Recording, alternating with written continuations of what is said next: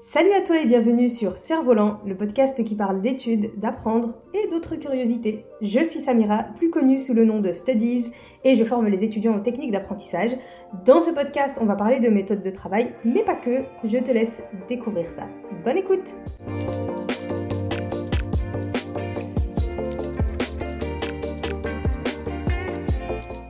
Bienvenue dans ce deuxième épisode de Cerf-Volant, le podcast qui parle des études, de l'apprentissage, de réussite, le tout à notre rythme sans se presser. Avant tout, j'avais vraiment envie de vous dire merci, merci pour l'enthousiasme, l'engouement à la sortie de ce podcast. Ça m'a beaucoup touché, d'autant plus que ça faisait vraiment longtemps que l'idée de ce podcast me trottait dans la tête et que j'avais du mal à transformer tout ça en quelque chose de concret. Merci d'ailleurs à Wadoud si tu m'écoutes Peace, qui a laissé 5 étoiles sur Apple Podcast et qui a laissé le commentaire suivant, du contenu toujours inspirant et motivant. Samira invite à l'apprentissage, quel que soit notre niveau ou nos capacités, pas de jugement, que du contenu positif, poussant à devenir meilleur. Merci à toi Wadoud, ça me motive vraiment beaucoup, donc merci encore. Et n'hésite pas à laisser ton commentaire sur le podcast, je serai ravie de les lire et ça m'encourage à fond, sache-le. Bon, cette fois, parlons peu, parlons bien. Dans cet épisode, j'ai envie de te partager 7 conseils, 7 recommandations, 7 ingrédients pour rencontrer le succès dans tes études. Et là, j'ai envie de m'arrêter un instant sur le mot succès et ce que ça signifie pour moi derrière. Mon objectif avec Studies, c'est pas forcément d'aider les étudiants à avoir 20 de moyenne à tous leurs examens. C'est surtout de se réconcilier avec les études et donc de faire de l'étudiant quelqu'un d'épanoui à ce niveau-là. Quand on aime quelque chose, on le fait bien. Tu l'as peut-être remarqué d'ailleurs, les meilleurs boulangers par exemple, c'est vraiment ceux qui ont l'amour du bon pain. Mais ici c'est la même chose, pareil. Je suis convaincue de la même chose concernant les étudiants. Quand il est à l'aise avec ce qu'il fait, quand le moment de se mettre sur ses cours c'est plus synonyme de souffrance ou de torture, ou même d'indifférence, parce que c'est encore pire, je suis convaincue que le reste suit au niveau des résultats pour l'étudiant. Et c'est ce que je pense vraiment. Alors aujourd'hui, on va parler de ces 7 ingrédients qui peuvent t'aider à t'épanouir dans tes études et donc euh, de les cartonner, logiquement. Premièrement, c'est hyper important de savoir que les études, c'est un marathon, pas un sprint. Il y a trop d'étudiants hyper motivés à la rentrée qui donnent tous les deux premiers mois pour s'arrêter à mi-chemin, complètement démotivés, épuisés, hors d'haleine. Et comme tu le sais si bien, on court pas un sprint et un marathon de la même manière. Le marathon suggère une meilleure endurance et donc de commencer doucement. Donc commence ta rentrée, tes cours, ton début de formation doucement. Prends le temps de prendre tes marques, d'observer ton environnement, voir le contenu des cours et surtout, surtout, ne te mets pas la pression dès le début à te dire que tu dois déjà tout gérer, tout maîtriser, tout connaître, tout mémoriser. Faire peu mais régulièrement, c'est bien mieux. Et donc, étaler tout ton temps de travail de façon régulière tout au long de l'année plutôt que beaucoup au début, rien en milieu d'année et presque tout quelques semaines avant les examens, bah, c'est pas top du tout. Et mon conseil pratique pour toi, c'est donc de t'engager à donner un temps minimum chaque jour à tes cours. Ça ne doit pas forcément être beaucoup, même 30 minutes c'est bien parce que 30 minutes fois 5 jours, ça fait déjà 2 heures et demie. Ensuite, deuxième ingrédient, et là c'est plutôt une question d'état d'esprit, accepte d'avoir le statut d'ignorant au départ. Ça peut paraître bizarre comme conseil, mais trop souvent, je vois des étudiants en pression, en PLS, en déprime, parce qu'ils maîtrisent pas leur cours alors qu'ils viennent à peine de le découvrir. Mais en fait, c'est normal parce que tu es justement là pour ça. N'oublie donc pas une chose importante. Ton intention en révisant, en apprenant, en assistant au cours, c'est pas de prouver au prof que tu connais déjà, c'est de faire en sorte de maîtriser le nouveau contenu qu'on vient de te transmettre. Du coup, c'est pas du tout la même posture que tu vas adopter. Pour faire une analogie très simple, c'est comme si tu voulais commencer à jouer à Zelda en faisant directement du speedrun. Alors là, si t'as rien compris à cette phrase, laisse-moi t'expliquer rapidement. Donc, Zelda, c'est un jeu vidéo sur Nintendo, et le but, pour faire simple, c'est de finir une quête et délivrer la princesse, Zelda, en passant par plein d'énigmes, des recherches, des combats avec des boss, etc. C'est un jeu qui prend beaucoup de temps, parce que au-delà de l'aventure principale, t'as plein de petites aventures à côté. Et le speedrun, par contre, c'est une pratique qui consiste à finir un jeu le plus vite possible, après avoir détecté des failles dans le jeu, des bugs techniques que les développeurs dans le jeu vont pas prendre de temps à régler. Dis-toi que ça fait trois mois que je suis sur Zelda, parce que je joue à Zelda, Breath of the Wild, exactement, et que le record de speedrun, il est de 20 minutes.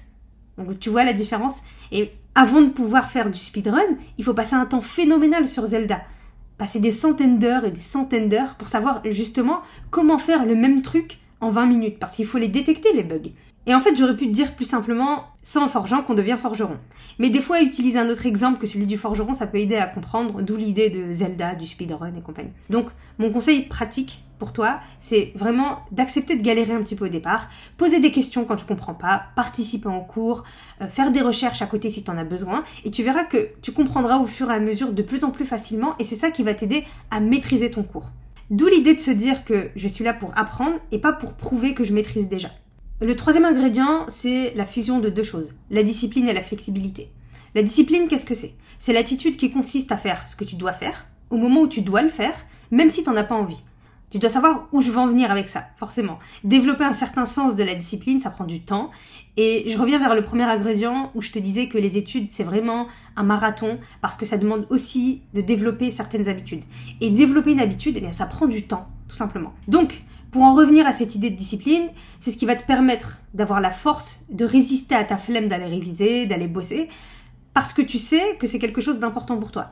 Le sens de la discipline, il se développe surtout quand on mène une réflexion sur le sens de notre vie et les objectifs qu'on a envie d'atteindre. Et quand on place les cours, les études dans ce chemin de vie qu'on se trace, les études, elles prennent du sens. Et le fait que tu te mettes au travail, ça prend du sens et tu as moins de mal à te mettre au boulot. Quant à la flexibilité, c'est l'art de s'adapter aux imprévus de la vie.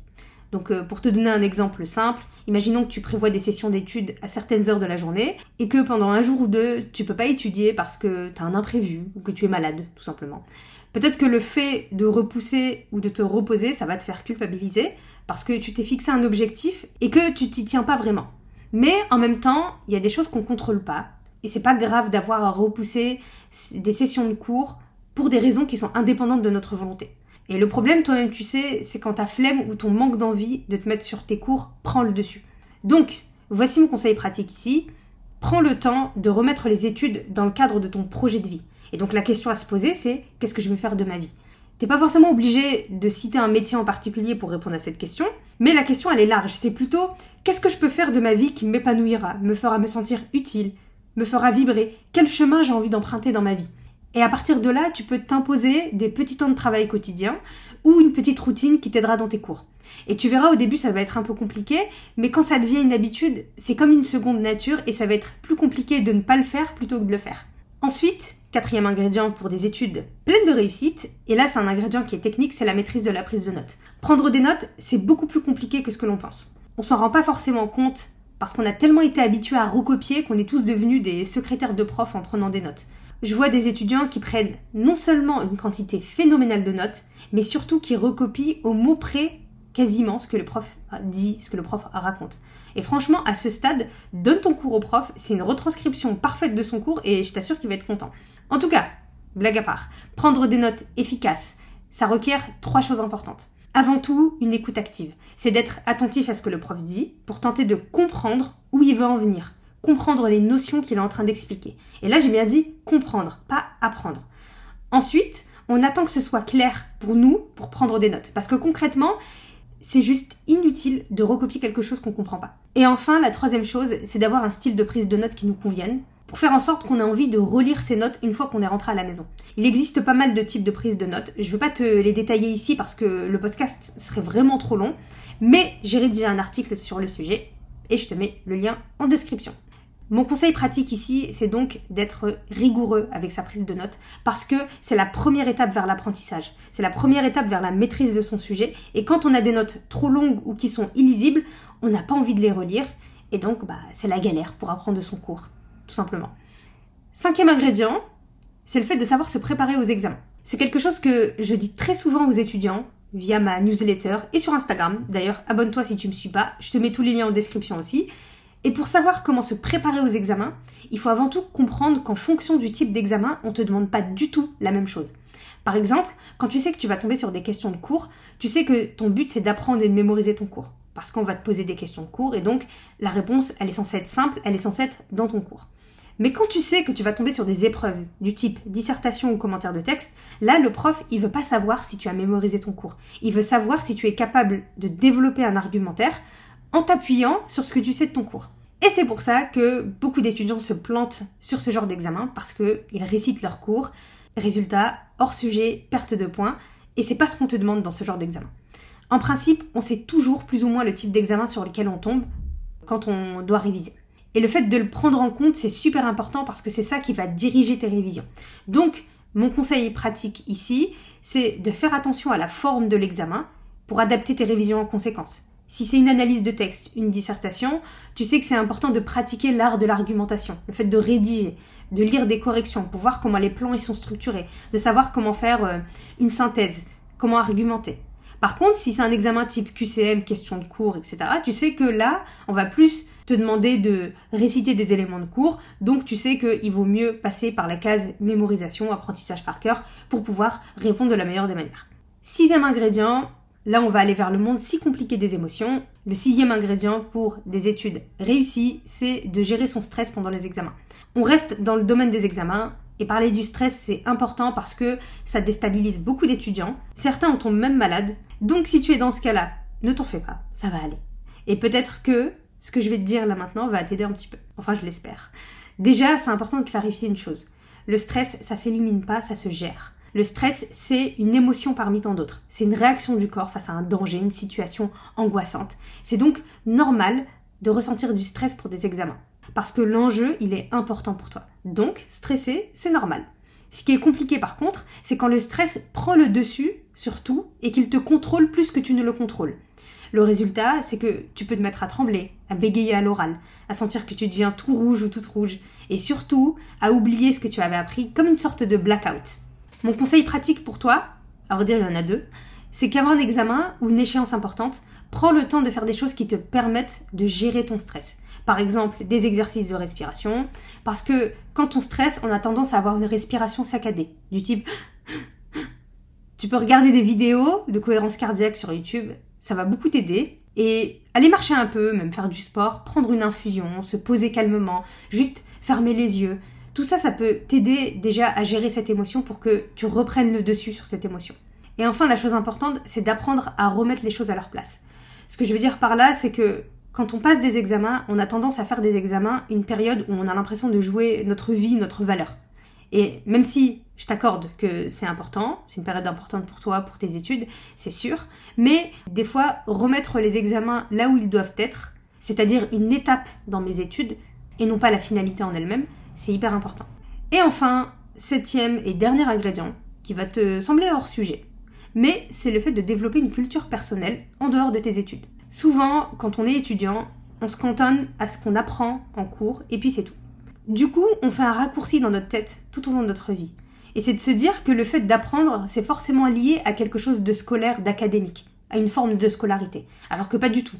Quand tu apprends à faire des crêpes, concrètement, tu apprends quelque chose. Même si c'est pour le plaisir de, de se faire kiffer avec des crêpes. Et c'est vraiment important, je trouve, de dissocier la notion d'apprentissage avec celle des études et de l'école. Parce que quand on les associe constamment, on prend le risque de ne pas prendre le temps d'apprendre autre chose à côté pour le simple plaisir d'apprendre. Et dans le premier épisode, j'ai parlé justement de ce concept de culture personnelle. Et donc, mon conseil pratique pour ce septième ingrédient, c'est vraiment de prendre le temps d'apprendre et de faire des choses à côté. Faire un sport, avoir une activité, apprendre à jouer d'un instrument, être dans une asso, avoir un job, lire des livres qui nous intéressent, ou même carrément apprendre à coder, à utiliser Canva ou Photoshop pour faire des visuels. Enfin, toutes ces choses-là vont te permettre de dissocier justement cette notion d'apprentissage avec la notion de scolarité. Et pour toi, dans ta tête, le fait d'apprendre, ce sera pas forcément quelque chose de scolaire. Et tu verras que quand tu termineras tes études, tu auras toujours envie d'apprendre des choses au-delà du fait de ne plus être à l'école. Et c'est hyper important parce que ça développe aussi ce sentiment de curiosité intellectuelle que l'on perd parfois par manque de temps, par manque d'envie. Et pourtant, c'est si important de le garder parce que on apprend tout au long de sa vie. Je te récapitule vite fait les sept ingrédients. Donc, les études, c'est un marathon, pas un sprint.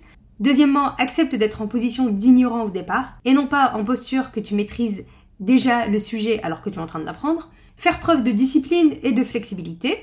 Quatrième ingrédient, maîtriser la prise de notes. Cinquième ingrédient, savoir se préparer aux examens. Ensuite, maîtriser son stress et non pas l'éliminer. Et enfin, développer une culture personnelle et apprendre autre chose à côté des cours. Mon petit cadeau, je t'ai fait un joli visuel que tu peux télécharger dans la description pour que tu puisses l'accrocher et te rappeler de ces sept ingrédients, de ces sept étapes par lesquelles il est important de passer pour cartonner ses études et puis surtout être épanoui dans ses études. J'espère en tout cas que cet épisode t'a plu. Si c'est le cas, ce serait vraiment gentil de ta part de laisser 5 étoiles ou un avis pour m'aider à le propager ou à le partager. Et je te souhaite une grande réussite, quels que soient tes projets. Et on se dit à la semaine prochaine pour un nouvel épisode. Peace